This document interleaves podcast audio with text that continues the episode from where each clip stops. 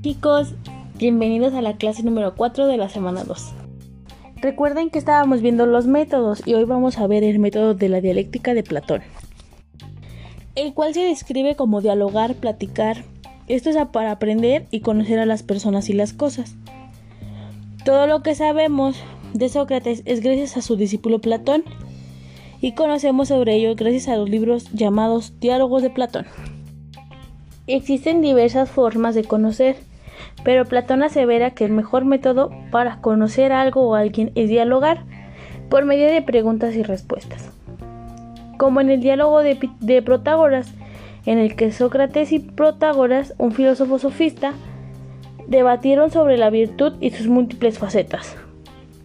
Ambos daban sus puntos de vista, sus argumentos y contraargumentos, con todo y sus réplicas y contrarréplicas, para finalmente atacar las ideas y nunca a las personas. Ellos fueron muy respetuosos de sus personas, integridad y dignidad.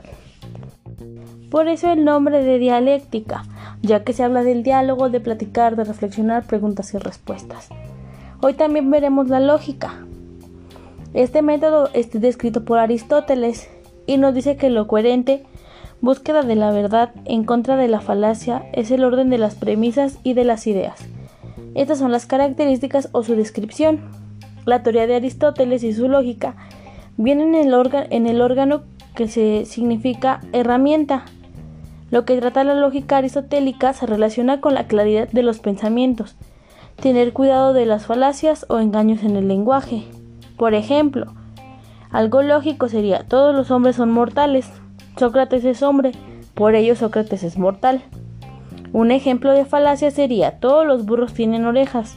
Sócrates tiene orejas, por lo tanto es burro. Por eso es una falacia, porque es una mentira. Chicos, sería todo por hoy. Quisiera que en los comentarios de aquí abajo me pusieran un ejemplo lógico y un ejemplo de falacia. Cuídense mucho. Chao, chao.